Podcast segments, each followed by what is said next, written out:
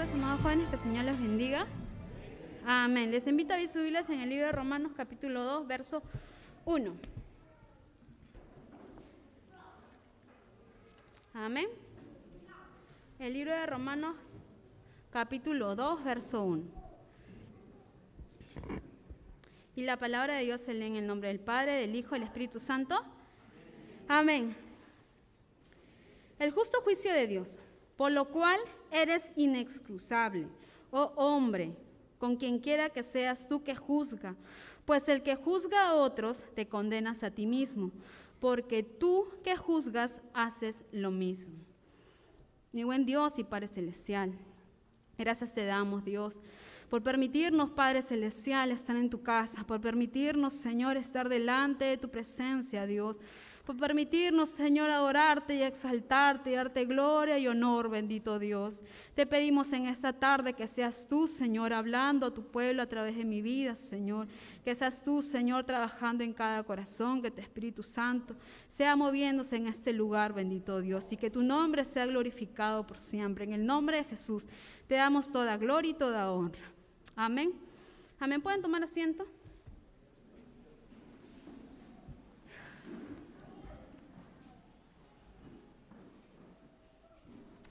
Amén, gloria a Dios. Para los que no saben, estamos estudiando el libro de Romanos. Ya hace más de un mes que estamos estudiando este libro. El Señor nos ha estado instruyendo sábado tras sábado. Y el día de hoy solamente vamos a, a ver un, un verso del capítulo 2. ¿Por qué? Porque el verso de 2 está anexado completamente con el capítulo 1, por la cual vamos a ver partes del capítulo 1 que nos va a dar a entender el apóstol Pablo y vamos a poder estudiar en esta noche. ¿Sí? Amén.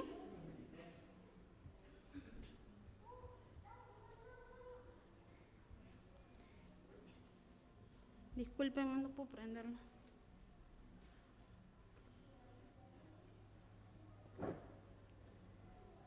Amén.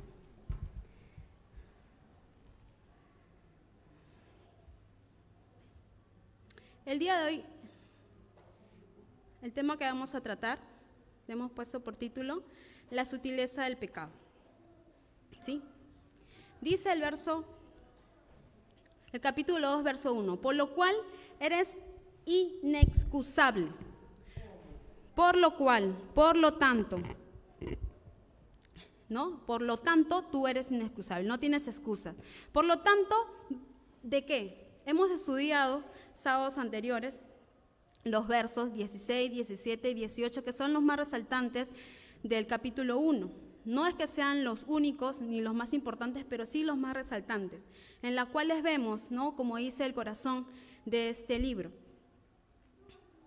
En el capítulo 1, verso 16, para que todos podamos estar alineados. Dice, porque no me avergüenzo del Evangelio, porque es poder de Dios para salvación a todo aquel cree, al judío primeramente y también al griego. Amén. El libro de Romanos, Pablo lo estaba escribiendo, lo está mencionando acá, ¿sí? Que el poder del Evangelio es para judíos primeramente y también para los, los griegos. Amén. El judío estaba escuchando esta, esta exhortación de Pablo, esta carta, y también habían, digo yo, ¿no? Ha, debido de haber gente también gentil en ese lugar escuchando, o, o, que la carta le haya llegado también a personas que no sean judías, que no hayan pertenecido a la rama del judaísmo. Entonces, cuando dice el apóstol, porque no me avergüenzo del Evangelio, le hemos visto hace dos sábados con el hermano Carlos Jesús, del Evangelio porque es poder de Dios para salvación de todo aquel que cree. El Evangelio se estaba exponiendo a judíos y a no judíos. El judío tenía dos puntos importantes, porque el judío decía que por él ser judío, por él pertenecer a la simiente de, Abraham, por él eh, ser el pueblo escogido de Dios, Él no necesitaba eh, una salvación como tal, porque, porque al Pablo le decía, no me avergüenzo del Evangelio, le estaba exponiendo que ellos necesitaban de Cristo, necesitaban de su justificación por fe para poder llegar a ser un, para poder llegar a ser salvos, ¿verdad?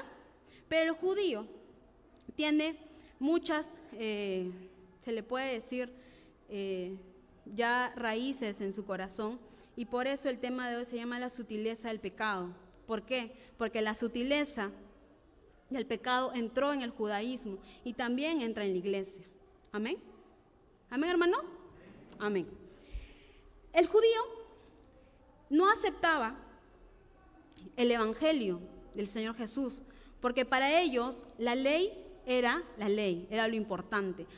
Pablo le estaba trayendo una información diferente a lo que ellos estaban acostumbrados. El Evangelio les estaba trayendo que el gentil, que la persona que no era judía, también podía llegar a, ser salva, podía llegar a, a ser un hijo de Dios. Y para ellos era algo muy, muy confrontante en su mente en su corazón y no se daban cuenta lo que Pablo estaba exponiendo.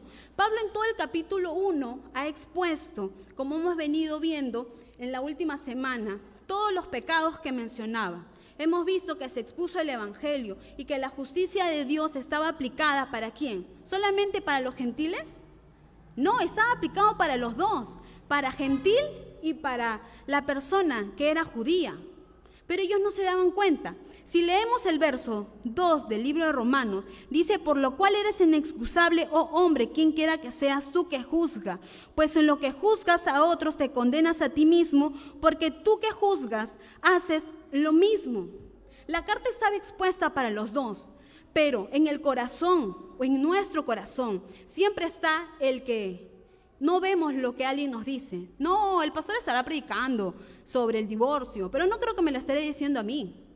No siempre hay en nuestro corazón ese rechazo. ¿no? Incluso a las personas que trabajan, si su jefe le manda hacer algo, siempre está en su cabeza, no, yo ya lo hice, que lo haga otro, ¿no? O en los hijos, en ustedes mismos, cuando sus papás le mandan hacer algo, siempre está el, el que yo ya lo hice, que lo haga otra persona, ¿no? Siempre tratan de, de pelotear lo que, lo que les cae tratan de lanzarlo para otro lugar, pero no lo asimilan, no lo aceptan como tal. Si Pablo estaba hablando una disertación tan importante como es el libro de Romanos, lo estaba, lo estaba explicando, lo estaba explayando para todos, pero el pueblo judío no lo aceptaba, no lo aceptaba como tal, porque en, la semana que viene vamos a, van a seguir, vamos a seguir estudiando el libro de, Romanos y ahí se va a entender ¿no? que el judío tiene ese, ese rechazo es para el gentil, pero no para mí. Yo soy un hijo de Abraham. Para mí no tendría que, yo justificarme por otra cosa. Yo ya soy por tal. O sea, yo obedezco la ley. ¿no? Lo mismo que hicieron con Cristo. A Cristo, a Cristo no lo aceptaron.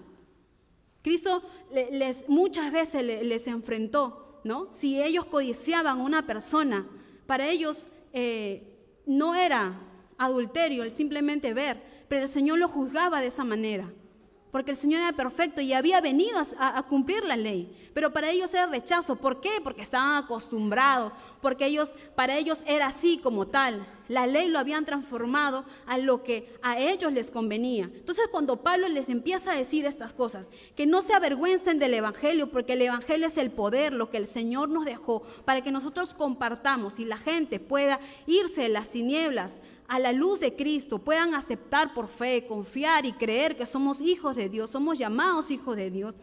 Y el Señor les decía para el judío, les aclaraba específicamente, para ti judío es primero, para ti, para ti es. Para las personas que dicen que, que, estamos mucho tiempo en la iglesia, o para, para los que pensamos que, ya lo sabemos todo y, que un mensaje no es para nosotros, sino es para la otra persona, porque siempre tratamos ¿no? de, que nuestro yo no sea chocado, sino otra persona debe estar cometiendo ese pecado. Pero nosotros tenemos que examinarnos a nosotros mismos, porque si el Señor habla en su palabra, no solamente habla en el Nuevo Testamento, lo hace en el Antiguo, lo habla en, todo, en toda la extensión de su palabra. Y no es que, no, pero esa palabra no creo que sea para mí, yo no soy así. Es la sutileza, cuando la sutileza o el pecado entra en nuestros corazones, cuando el pecado no permite que nosotros demos la gloria de Dios, como vamos a ir viendo Eso es lo que causa. La semana pasada Benjamín este, explicaba, habían tantos pecados, fornicación, adulterio, asesinato, y para ellos, ellos pensaban que no eran para ellos. Cuando Pablo les dice en el 2, no tienen excusa, es para todos, no tienen excusa y no puedes estar juzgando. Ellos creían que solamente el pueblo gentil necesitaba arrepentirse, que el pueblo gentil necesitaba que Pablo les esté exhortando, que Pablo les esté llamando la atención. Pero todos somos hijos de Dios y todos necesitamos ver nuestra vida a través de la palabra, que esa sutileza que el pecado se introduce, como se introdujo en los judíos, no puede hacer de esa piedra que nosotros no nos damos cuenta que estamos cometiendo un pecado. Y muchas veces pasa así. El pueblo de Dios no se da cuenta. ¿Por qué? Porque dice, pero yo tengo 10 años en el Evangelio, o sea, ¿qué más puedo aprender? ¿No? ¿Qué más, puedo, qué más podemos aprender? No, pero ese mensaje yo ya lo escuché. Ya, ya hace años hemos estudiado el libro de Daniel. ¿Lo vamos a volver a estudiar de nuevo? No. Siempre cuando, cuando estudiamos o cuando leemos la palabra, el Señor siempre nos revela de diferente manera su palabra. Nunca es de la misma manera. ¿Por qué? Porque nunca estamos en la misma situación, nunca estamos en el mismo nivel espiritual. Y el Señor siempre va a ir hablando a su pueblo dependiendo la necesidad que tenemos, ¿saben?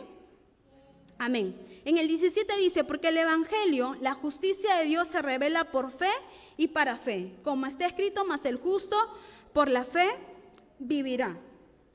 Una persona que no se da cuenta de su pecado, que no se da cuenta que es un pecador, no necesita ser justificado. ¿Sí? ¿Claro? Una persona que se encuentra en su pecado, que no se da cuenta, que dice que no necesita de Dios, no, no, no, no va a entender por qué necesita ser justificado. Porque nosotros, en nuestra naturaleza, somos injustos, somos pecadores. Cristo vino a justificarnos a nosotros mediante la fe. Es por eso que nosotros le creemos que Él murió en la cruz y que nos dio a nosotros vida eterna, que tomó nuestro lugar, ¿no? Y Él llevó todas nuestras maldades allá en la cruz. Porque, porque el Evangelio, la justicia de Dios se revela por fe y para fe. Sin la fe no hay ninguna doctrina. Dice, eh, no debe decir que somos culpables con ellos y que necesitamos la justificación solo por fe. Eso es lo que, un judío puede creer. Eh, en el 18 dice, porque la ira de Dios se revela desde el cielo contra la impiedad y la justicia de los hombres en quien retienen la verdad. Esa es una declaración universal, ese es un, texto eh, que engloba mucha, pero mucha, mucha, mucha importancia de este libro de Romanos. Porque la ira de Dios se revela desde el cielo contra la impiedad y la injusticia de los hombres que detienen la fe con injusticia. ¿Qué es impiedad? La impiedad es cualquier cosa, ¿no? Eh, cualquier cosa en nosotros que falla en darle la gloria a Dios. Esa es la impiedad, que nosotros como humanos no le damos, como hijos de Dios no le damos, o como creación de Dios no le damos la gloria a Dios. Y el Señor, eh, acá Pablo, marca la impiedad y la injusticia, la impiedad y la injusticia, ¿no? Y en muchos se repite, la impiedad y la injusticia. La impiedad, ¿qué es? Lo que nosotros, lo que hay en nosotros que no le da la gloria a Dios. Y la injusticia, la injusticia de los hombres que detienen la verdad con injusticia. La injusticia, eh, si Cristo, nosotros somos eh, justificados por fe, ¿no? Ellos no creen en esa justificación, por ende no creen en quién, en Él, Cristo, ¿verdad? El hombre, dice acá, no le glorifica digo, porque la ira de Dios se revela desde el cielo contra la impiedad de los hombres, contra los hombres que no le dan la gloria a Dios y con la injusticia de estos hombres que no creen en Cristo. ¿Y lo estaba hablando solamente para los gentiles? No.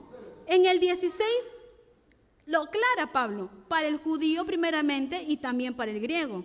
¿Sí? Y en el 2 recién hace el corte y dice por tanto. Entonces, desde que leemos, desde el 16 para adelante, vemos que Pablo le está hablando completamente a los judíos y a los gentiles. Esta impiedad, ¿no? Que no glorifican al Creador, eh, eh, es, es, este,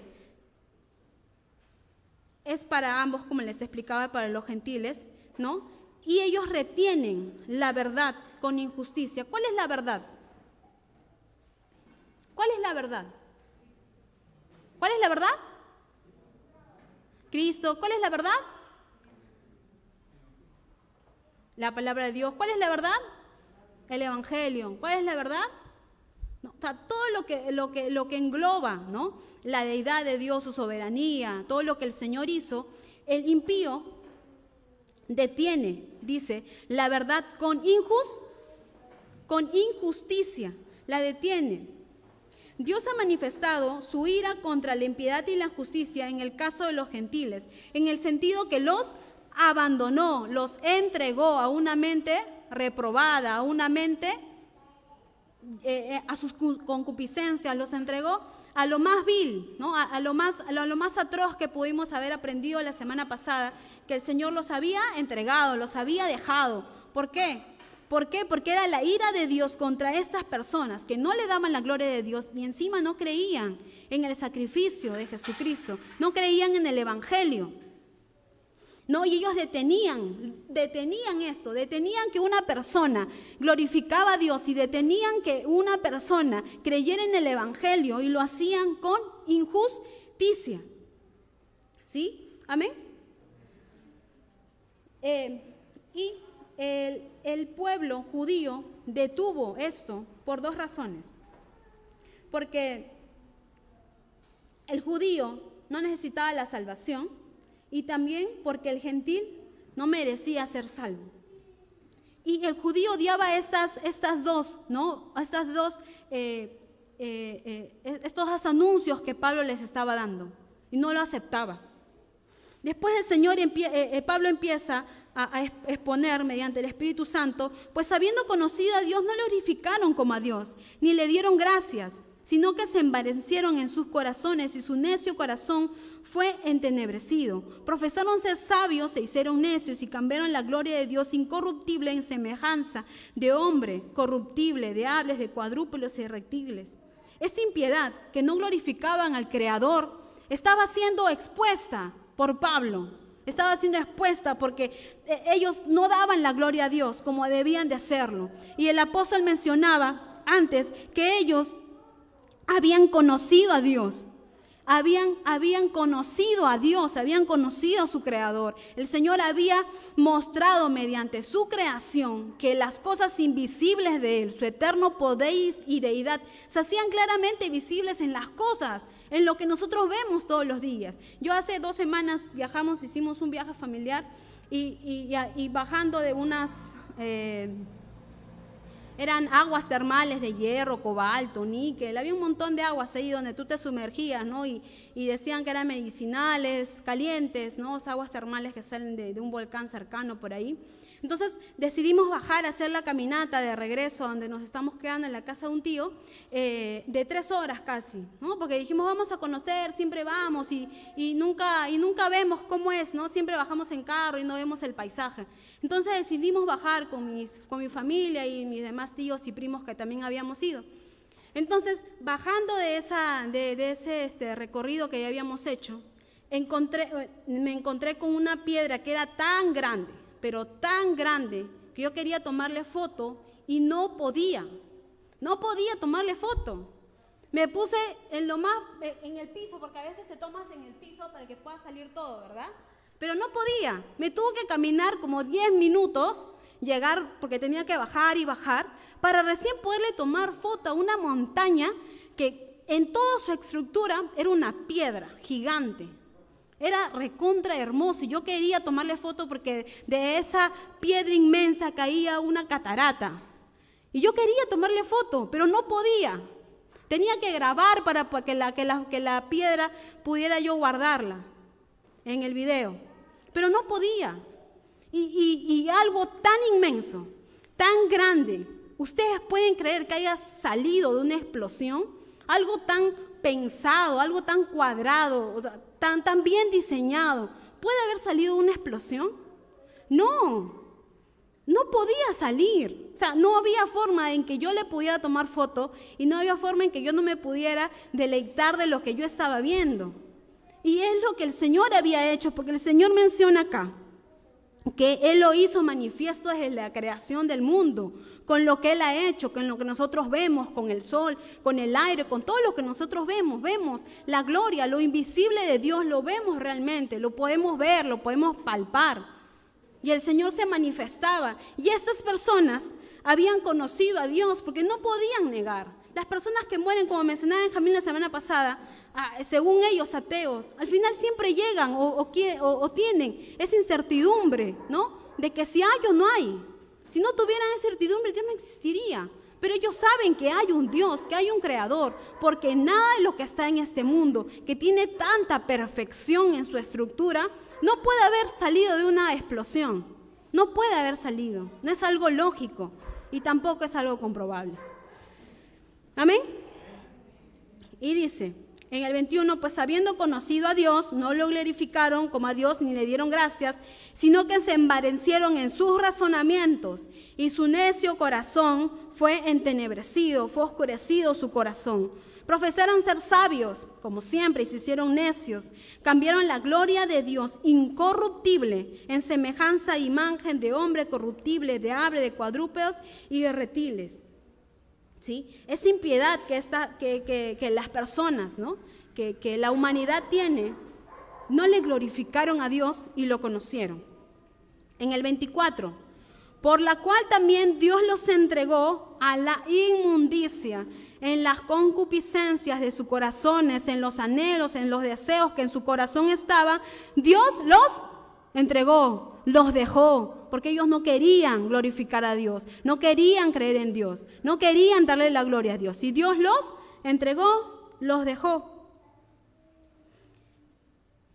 Y Dios los entregó a pasiones vergonzosas, pues aún sus mujeres cambiaron el uso natural por la cual es contra natura. Y de igual modo también los hombres usaron, eh, dejaron el uso natural de la mujer y se encendieron en, las, en sus lascivias unos con otros, cometieron errores eh, vergonzosos hombres con hombres y recibieron en sí mismo la retribución de su perdición, de los que estaban extraviados.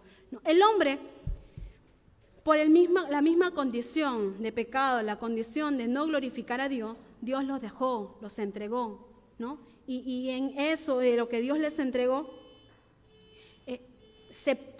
ellos hicieron todo eso, hicieron todas las abominaciones que, hemos leído, hicieron todo eso.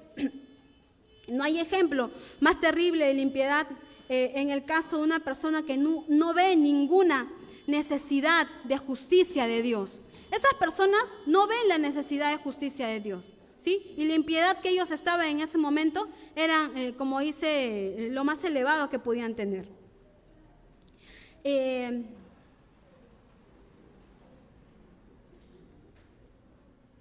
en el 29 dice, estando atestados de toda injusticia, fornicación, perversidad, avaricia, maldad, llenos de envidia, de homicidios, contiendas, engaños y malignidades, murmuradores, detractores, aborrecedores de Dios, injuriosos, soberbios, altivos, inventores de, maldad, de males, desobedientes a los padres, necios, desleales, sin afecto natural, implacables, sin misericordia.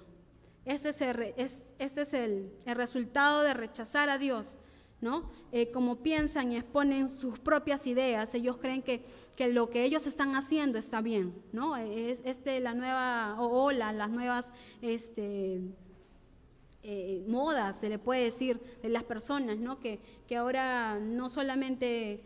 Eh, están una mujer con una mujer, ni un hombre con un hombre, sino que también quieren hacer legal, ¿no? La pedofilia lo quieren legalizar y en algunos países ya lo están haciendo, ¿no? Hay, cosas que, que, para un, hijo de Dios es algo, es algo completamente horroroso, pero para ellos es normal, tú no los puedes juzgar. Si lo juzgas, no estás con ellos, tú tienes que aceptar lo que ellos dicen, ¿no? ¿Por qué? Porque tenemos que, que nosotros no ser tajantes con algo que creemos, sino al contrario, tenemos que aceptar su idea de amor, tenemos que aceptar su idea de, que ellos, en su condición, ¿no? Eh, amar un animal como una persona o, tener este, abominaciones con un animal, para ellos es normal, ¿no? Para ellos es, es normal y es el resultado de rechazar a Dios, ¿no? Como ellos piensan y exponen sus ideas a su manera.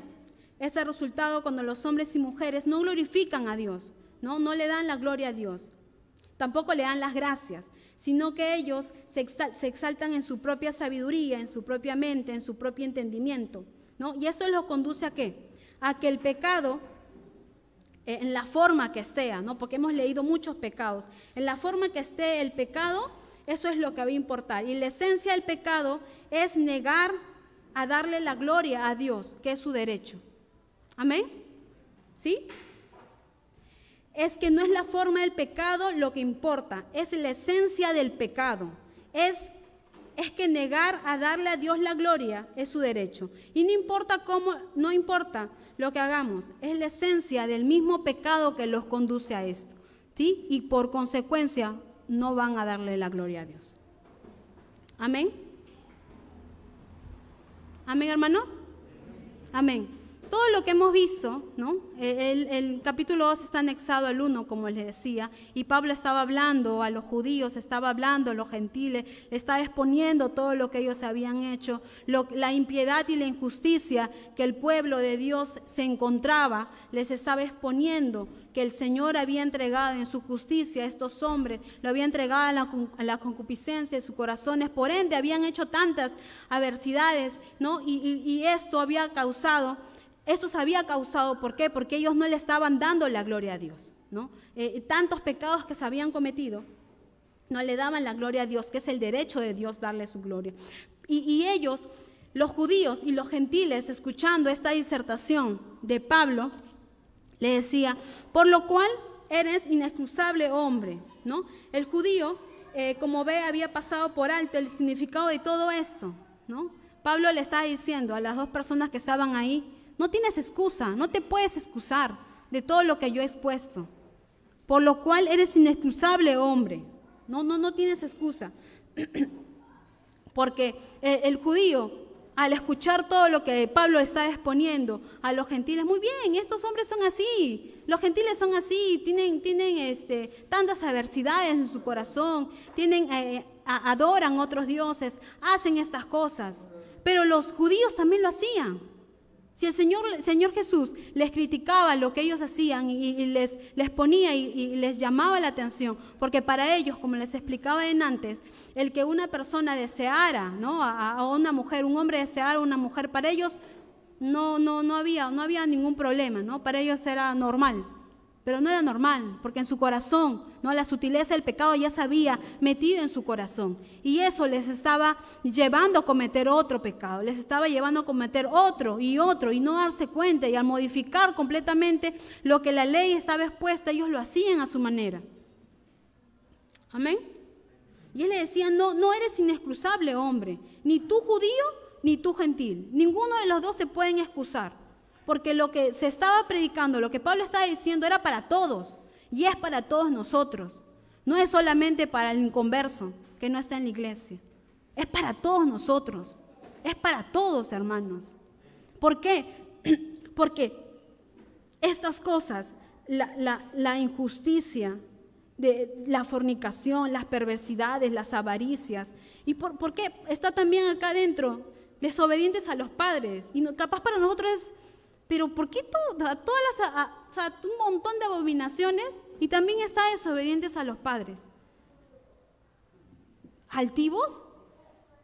O sea, ¿también es malo? O sea, desleales, sin afecto natural, sin misericordia, que, que tienen engaños, contiendas. O sea, todos los pecados también están ahí. ¿Qué? ¿Y entonces el pueblo de Dios no comete ninguno? Nosotros también, hermanos, lo hacemos. No es solamente para el inconverso, para la persona que, está eh, en, su deleite de pecado, es para todos, para todos nosotros, darnos cuenta de nuestra condición. ¿sí? No hay pecado grande, no hay pecado pequeño. El pecado ingresa con, con, sutileza a nuestros corazones. Y una vez que nosotros le aceptamos y dejamos que eso pase, ese pecado pequeño se convierte en otro. Igual es pecado. La diferencia es lo que deja marcado en ti. Acá decía, ¿no? Que ellos contra su propio cuerpo hicieron todas estas cosas. La fornicación, los adulterios, las abominaciones que habían hecho, lo habían hecho contra su propio cuerpo. No lo habían hecho contra otra persona. ¿A quién habían hecho daño?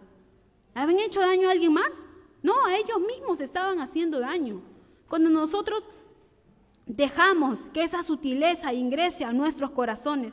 No, pero es, o sea, dice acá, pero también, o sea, por no obedecer a mis padres, ah, o sea, estoy igual que los demás, pero estamos dejando que pase.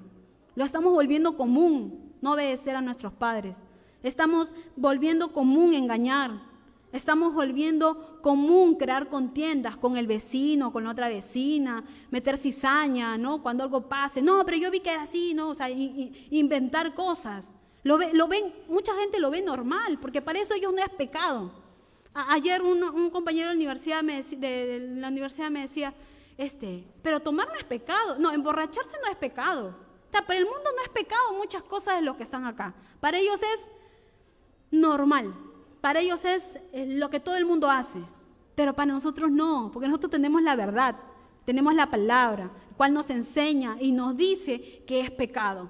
¿Sí? ¿Por qué? Porque no le estamos dando la gloria a Dios, nos está separando de Dios. Entonces, esta es, es todo lo que le decía Pablo al pueblo judío y gentil. Le decían, no tienen excusas. Ninguno de nosotros tenemos excusas, hermanos. Ninguno tenemos excusa. ¿Por qué? Porque ya lo oímos, porque ya lo sabemos, porque sabemos la verdad y no tenemos excusa. Al contrario, tenemos que arrepentirnos y decir, Señor, perdónanos, porque capaz el hermano Benjamín lo habló la semana pasada y yo pensé que era para la persona inconversa, que no era para mí, pero es para todos nosotros. ¿Por qué? Porque el, pecado puede ingresar tan sutil a nuestros corazones, nos va a llevar a extraviarnos. Y si nos extraviamos, Dios nos va a dejar. Y si nos va a dejar Dios, ¿qué va a pasar? Vamos a cometer todo eso, todas esas abominaciones que van a, dañar nuestra vida, que va a dañar la relación con las demás personas, que va a dañar nuestra salvación, que nos vamos a apartar por completo. Todo eso va, a causar, si nosotros no nos damos cuenta, que lo que Pablo está mencionando acá es para cada uno de nosotros. Si engañamos, si somos, si tenemos envidia, porque es, es, es, lo que nosotros debemos negarnos. Y no creo acá que no haya ninguna persona que no siente envidia, porque sí lo sentimos, sin darnos cuenta a veces pasa, ¿no? Y a veces no nos damos cuenta y esa envidia puede crecer si no lo paramos si no lo ponemos delante de Dios y le decimos, Señor, ayúdame. Porque todos lo hacemos, hermanos. O sea, no, no es que no lo vamos a hacer. Sí pasa. Pasa, es normal. ¿Por qué? Porque somos humanos. ¿Por qué? Porque cada día tenemos que batallar, porque cada día tenemos que estar delante de Dios. Amén. Amén.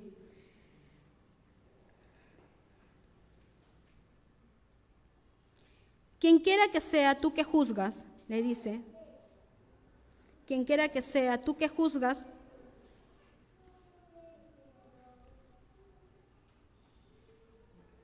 sin duda, eh, el judío tenía una característica muy marcada, ¿no? Eh, este, en ese momento particular, el judío siempre era, todos lo pueden hacer, tus discípulos lo hacen, pero nosotros no lo hacemos. No siempre era la, característica del de, juzgar, ¿no? O sea, juzgas a todo el mundo, pero ellos no se juzgaban a ellos mismos, Y Pablo le decía, quien quiere que seas tú que juzgas. Tú si eres judío, eres gentil, tú que eres creyente, no eres creyente. Tú que juzgas, eh, eh, eh, no, no lo debes hacer. Pues en lo que juzgas a otro, te condenas a ti mismo, ¿sí? Y el Señor Jesús le decía, no juzgues a nadie para que no seas juzgado. Amén. El Señor Jesús nos decía eso. Y Santiago nos decía, hermanos, Santiago 4:15, hermanos, no murmuréis los unos a los otros. El que murmura del hermano y juzga a su hermano, murmura de la ley y juzga la ley. Pero si tú juzgas a la ley, no eres hacedor de la ley, sino juez.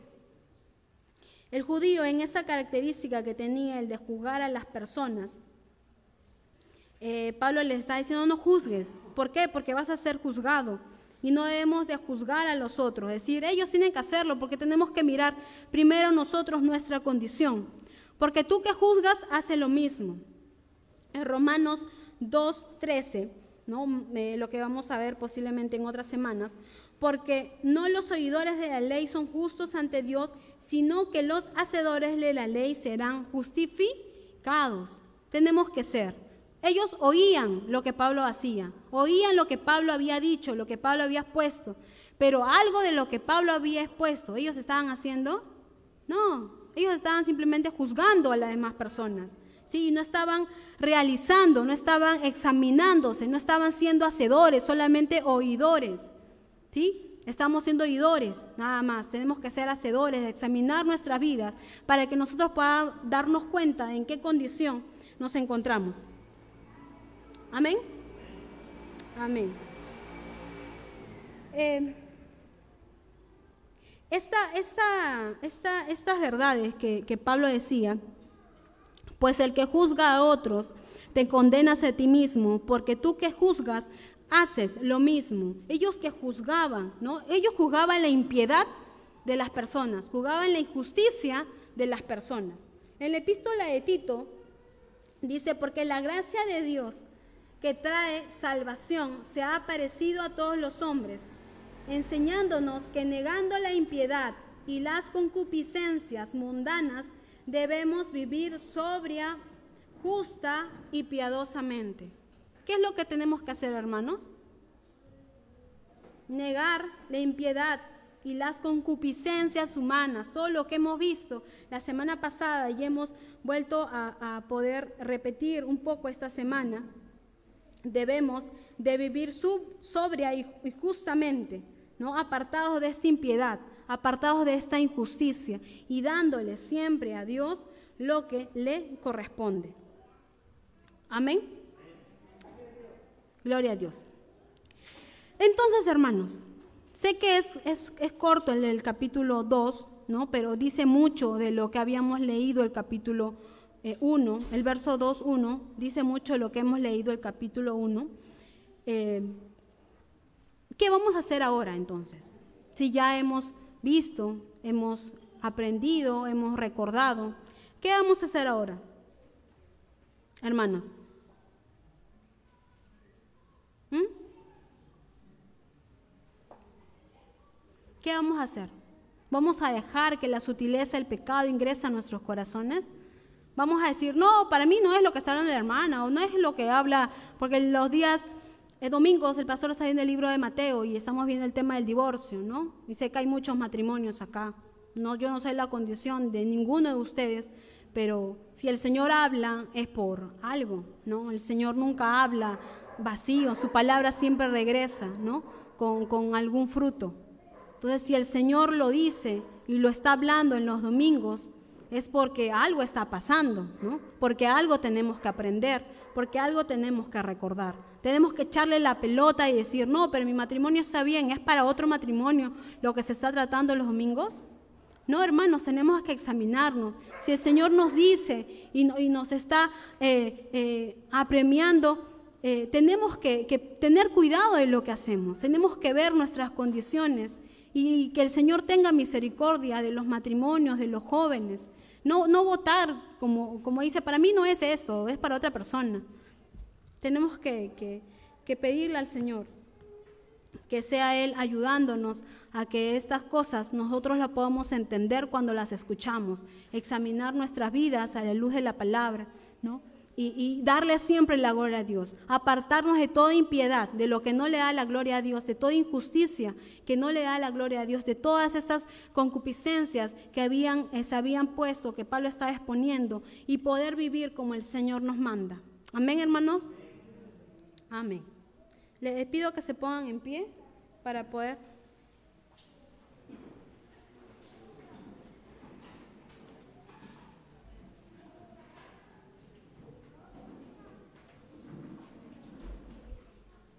Amén. Damos la gloria a Dios. Mi buen Dios y Padre Celestial. Gracias te damos, Señor. Gracias te damos, Padre, por tus misericordias. Gracias, Señor, porque eres tú que nos hace entender, Padre, que hay tantos pecados, Señor, en tu iglesia, Señor en las cuales no queremos darnos cuenta, Padre. Ayúdanos a examinar nuestras vidas, ayúdanos a examinar nuestros corazones, Señor. Que el pecado, Señor, no pueda ingresar, Señor, con sutileza y pueda permanecer y dar frutos, Señor, sino al contrario, Padre. Podemos ir delante de ti, que seas tú quien nos ayude, nos dé la fuerza, Padre. Que seas tú, Señor, quien quite y lave nuestros pecados, bendito Dios, y podamos, Padre Celestial, podamos, Señor, crecer en ti, crecer, Padre Celestial en tu palabra, en el conocimiento tuyo, bendito Dios. Seas tú, Señor, ayudando a cada joven, a cada hermano, Señor, a examinar su vida, Señor, a examinarse cada uno, Señor, de ellos, Padre Celestial. Que seas tú, Señor, mostrándote, que sea tu Espíritu Santo, Señor, manifestando, Señor, de su gloria y su poder en cada uno, Señor, de tus hijos. Sea toda gloria y toda honra tuya, Padre. Ayúdanos a apartarnos, Señor, de la impiedad, Señor, del mundo, que no te da la gloria a ti Dios. Ayúdanos, bendito Dios, a aferrarnos a tu justicia, bendito Dios, a poder, Señor, poner en práctica, Padre Celestial, lo que escuchamos, Señor, y no solamente ser, bendito Dios, oidores, sino hacedores, bendito. Seas tú, Señor, siempre glorificado y exaltado. Toda la gloria y toda la honra, Señor, es tuya. En el nombre de Jesús te damos la gloria, bendito Dios. Amén.